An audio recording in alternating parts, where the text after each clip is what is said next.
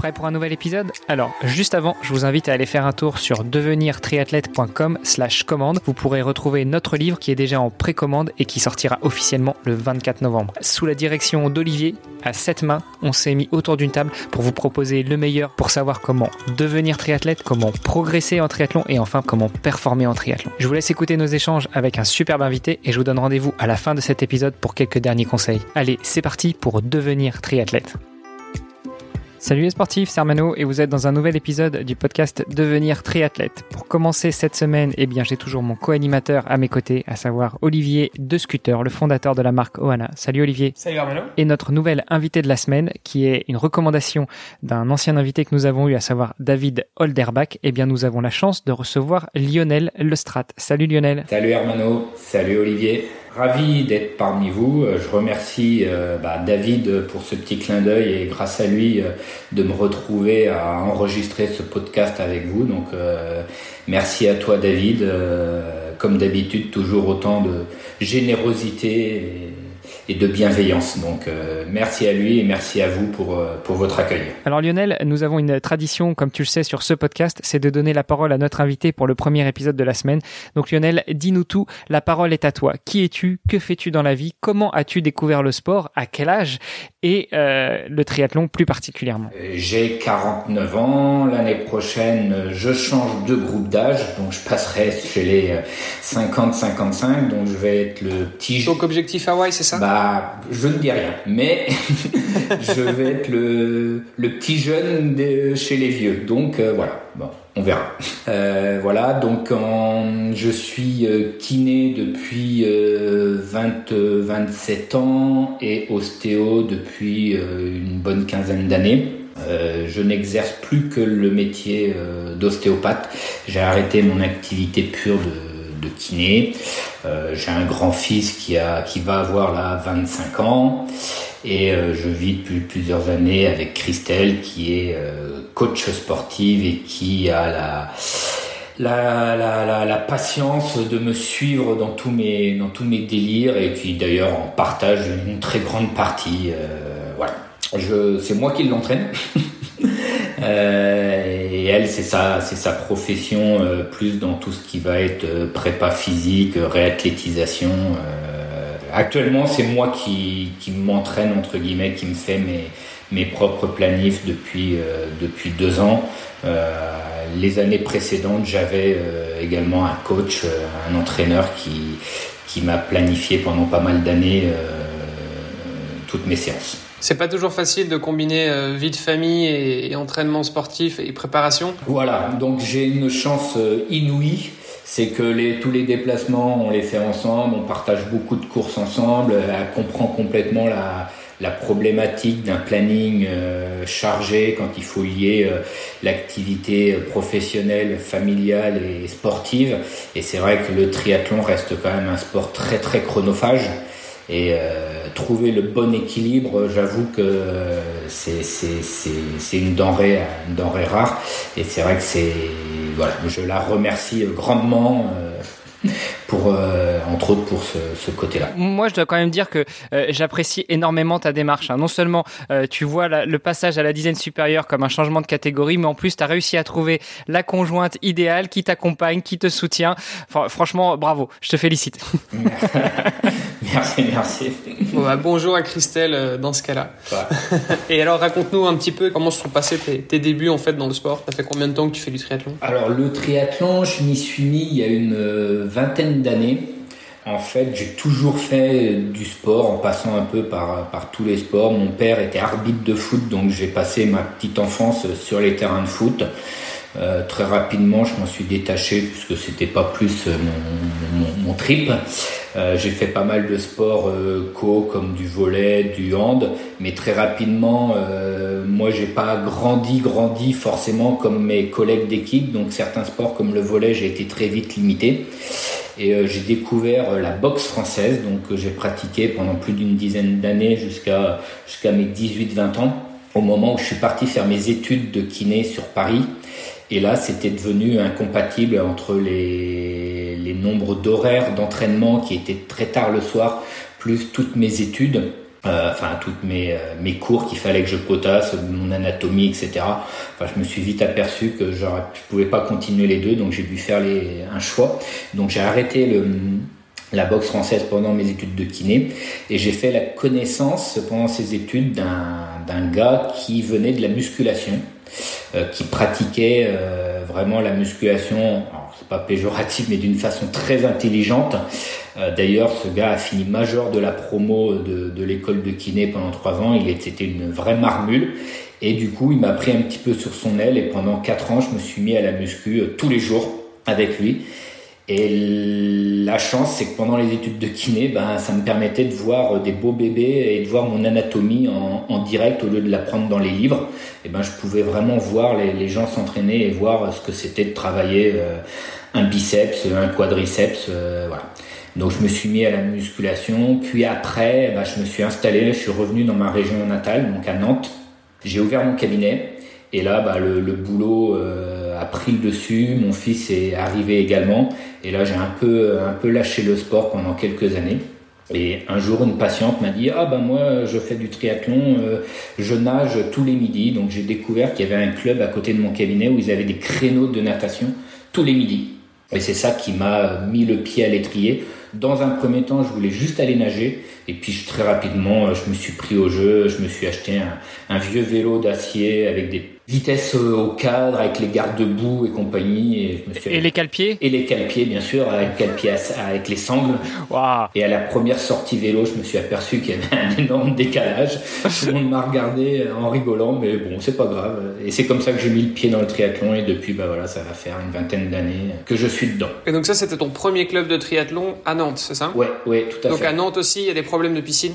Parce que tu disais que tu y allais pour les créneaux à la base, c'est ça hein? Ouais, ouais, bien sûr, puisque c'est ce club-là, il est euh, renommé pour ça, c'est-à-dire qu'ils ont un, créneau d'entraînement tous les midis sur un bassin de 50 mètres, ce qui est quand même euh, exceptionnel. luxe.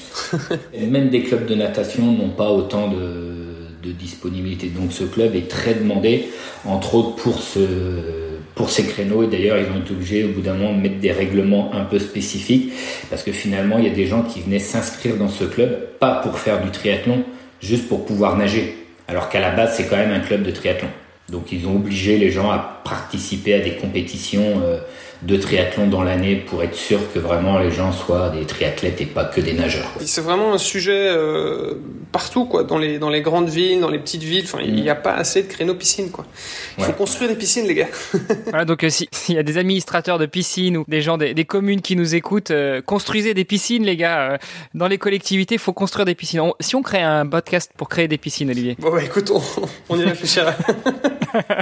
Donc ça, c'était tes, tes débuts, Lionel. Et qu'est-ce qui s'en est suivi pendant les, quelques années après? Tu nous as dit que ça fait une vingtaine d'années que tu as découvert le triathlon. Donc, qu'est-ce qui s'en est suivi après? On viendra plus tard dans un autre épisode sur euh, l'apogée il y a quelques années, notamment là où tu as rencontré David. Mais quelle a été ta croissance en termes de triathlète? Donc, bah, j'ai commencé un petit peu comme tout le monde, j'imagine, par les très courtes distances. Donc, euh, ce qu'on appelle maintenant les, les S. Euh, les S, puis les M, mais je me suis aperçu que mes qualités naturelles en termes de vitesse pure, c'était vraiment pas, euh, pas ça, ne venant pas en plus ni du vélo, ni de la course à pied. Enfin, j'avais jamais pratiqué ces, ces courses-là. La course à pied, je la pratiquais uniquement quand je faisais de la boxe pour mes sorties foncières, pour, de la, pour acquérir de l'endurance, mais ça s'arrêtait là. Donc je me suis vite aperçu que euh, sur des, ces distances-là, j'étais très vite limité. Et euh, j'ai découvert un peu par hasard le Corsicatri, qui n'existe plus, euh, qui avait lieu le 1er mai. Et on est parti avec une petite délégation de copains découvrir ce triathlon qui à l'époque était un C, donc euh, un, L++, c'est-à-dire avec 3 euh, km de natation, 120 km de vélo et 30 à pied des formats qui n'existent plus maintenant quasiment. C'était 3000 de natation Est-ce que je me souviens que l'essai en France c'était ah plutôt 4000 C'était 4000, pardon, oui, oui, tout à fait. C'était 4120 et 30, voilà. Et là, bah, ça a été un peu la révélation où je me suis senti vraiment beaucoup plus dans mon élément, c'est-à-dire dans la gestion de course et n'ayant pas une grosse vitesse de course, bah là, euh, c'est un peu moins problématique à partir du moment qu'on arrive à gérer, euh, à gérer l'effort et à gérer la, plus sur des endurances fondamentales ou un peu plus hautes, mais voilà, beaucoup plus adapté à, mes qualités, à mes qualités physiques naturelles. Et c'est à partir de ce moment-là que j'ai enchaîné, que j'ai vraiment basculé dans le longue distance où l'année d'après j'ai testé, donc ça c'était dans les années 2005, quoi, 4-5 ans après mon début du triathlon j'ai fait mon premier L et après l'année d'après j'ai attaqué par Roth et j'ai enchaîné euh, tous les ans que des Ironman. Bon alors quand tu dis que euh, ça te convenait bien parce que euh, la vitesse c'était plus tellement ce qui importait, bah, ça c'était comme tu dis il y a 20 ans parce que maintenant on parle de faire l'Ironman en moins de 7 heures donc les mecs sont plus tellement en endurance fondamentale. Ouais, je, je suis tout à fait d'accord. Ça a quand même les quand on voit les chronos sur n'importe quelle course en format XL, XXL d'il y a 10-15 ans et maintenant en effet les vitesses ont ont énormément augmenté, les chronos ont diminué. Je suis tout à fait d'accord que c'est plus la même physiologie. C'est plus du tout la même chose. Bon, tu avais quand même cet avantage d'être euh, kiné, donc tu connaissais quand même, euh, comment dire, le corps humain, l'anatomie, et peut-être euh, que tu ressentais aussi là où tu avais besoin de travailler spécifiquement dans chacun des sports, non? Oui, tout à fait. Alors, c'est vrai que jusqu'à présent, je touche du bois, je n'ai quasiment jamais été blessé pendant toutes ces années, et en effet, je connais bien le fonctionnement de mon corps, du fait de mes compétences également, ça me permet aussi d'identifier dès qu'il y a une petite, ce que je vais appeler une petite bobologie qui, s'installe, bah, mettre le traitement adéquat et de savoir euh, qu'est-ce qu'il faut que je fasse immédiatement pour euh, pour ne pas tomber vraiment dans, dans la blessure, et etc. Donc ça, oui, en effet, je pense que c'est un, un, un, facteur non négligeable dans, dans, ce sport qui est quand même qui demande vraiment euh, beaucoup de recrutement et un enchaînement permanent de, de séances. Donc là, j'ai cette chance-là, même en vieillissant et en changeant bientôt de groupe d'âge, euh, de pouvoir que mon corps accepte encore toutes mes, euh, toutes mes sollicitations. Je le remercie également. Je pense qu'on va pouvoir euh, en reparler, même peut-être dédier un, épisode entier là-dessus sur la prévention des blessures, parce que c'est quand même un sujet qui, est, qui est assez intéressant. Tu disais que donc ça fait 20 ans que tu fais du triathlon, tu as fait des Ironman tous les ans. T'en es à combien là? Tu les as comptés? Non, j'ai arrêté de compter. en, en, je dois être à 10, il me semble 18. Ok. ce, qui est, ce qui est quand même pas mal. Avant le confinement, je pense que j'ai fait mon. Ça devait être le 18e là l'Argentine en 2018, c'était c'est le dernier que j'ai fait là. Euh, je, voulais revenir juste sur une petite chose avant de clôturer l'épisode d'aujourd'hui. Tu disais que le vélo et la course à pied, c'était pas des sports dans lesquels euh, tu performais à la base quand tu as découvert le triathlon. Tu nous as dit malgré tout que tu avais fait pas mal de, de sport co, boxe, muscu, mais tu nous as pas parlé de la natation. La natation, tu, tu pratiquais déjà, tu nageais déjà pas mal? Absolument pas. c'est vrai que j'ai pas, pas cité. En fait, euh, moi je suis né au bord de la mer, donc j'ai nagé depuis ma, tendre enfance, mais je nageais en mer, je n'avais jamais euh, fait de séance de natation et je pensais euh, que je savais nager. Sauf qu'à ma première, euh, donc avant mon inscription dans ce club, pendant 15 jours, je suis allé nager tout seul de mon côté. Donc je faisais un 50 mètres, j'étais content, je, je, prenais une pause, je repartais et en gros je faisais des séances entre 400 et 500 mètres et j'étais très fier de moi.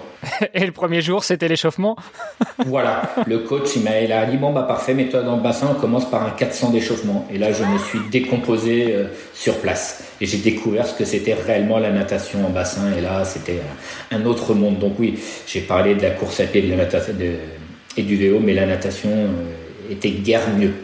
Bon, alors ce podcast s'appelle Devenir triathlète. On essaye quand même malgré tout de temps en temps de donner des conseils à nos auditrices et nos auditeurs pour devenir triathlète. Mmh. Déjà, le premier conseil, je pense que on peut retirer de, nos échanges, c'est peut-être de, franchir le pas d'un club pour euh, nous apprendre à nager, à rouler et à courir, non? Mais complètement, complètement. D'autant plus la natation qui pour moi, la natation sur ces trois sports est peut-être le sport qui demande le plus de technique euh, et d'apprentissage. Enfin, tout dépend, comme beaucoup de choses, d'où on vient.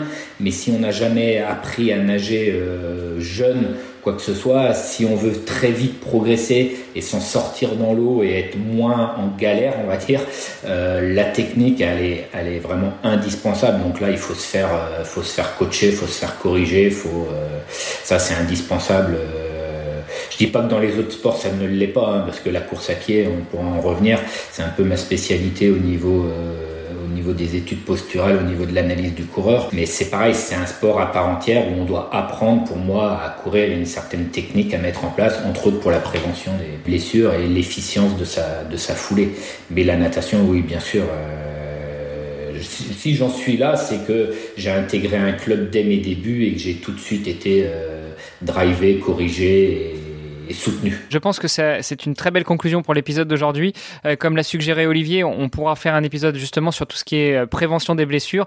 Juste avant, moi, ce que je vous propose, c'est demain de parler bah, de ton métier. Euh, tu nous as dit, tu nous as glissé comme ça que tu étais que kiné. J'aimerais qu'on revienne dessus et puis la différence peut-être aussi entre kiné et ostéo et et puis bah, qu'est-ce que c'est d'être kiné et ostéo quand on est triathlète? Avec plaisir. Eh bien, à demain. À demain. À demain. Vous avez apprécié nos échanges? Alors n'hésitez pas à aller sur Apple Podcast, laisser un commentaire, taguer notre invité dont on remet toutes les coordonnées dans les notes de cet épisode et n'hésitez pas à venir faire un petit tour sur notre groupe Facebook, c'est le meilleur moyen d'interagir avec nous. Je vous donne rendez-vous demain pour un nouvel épisode. Salut les sportifs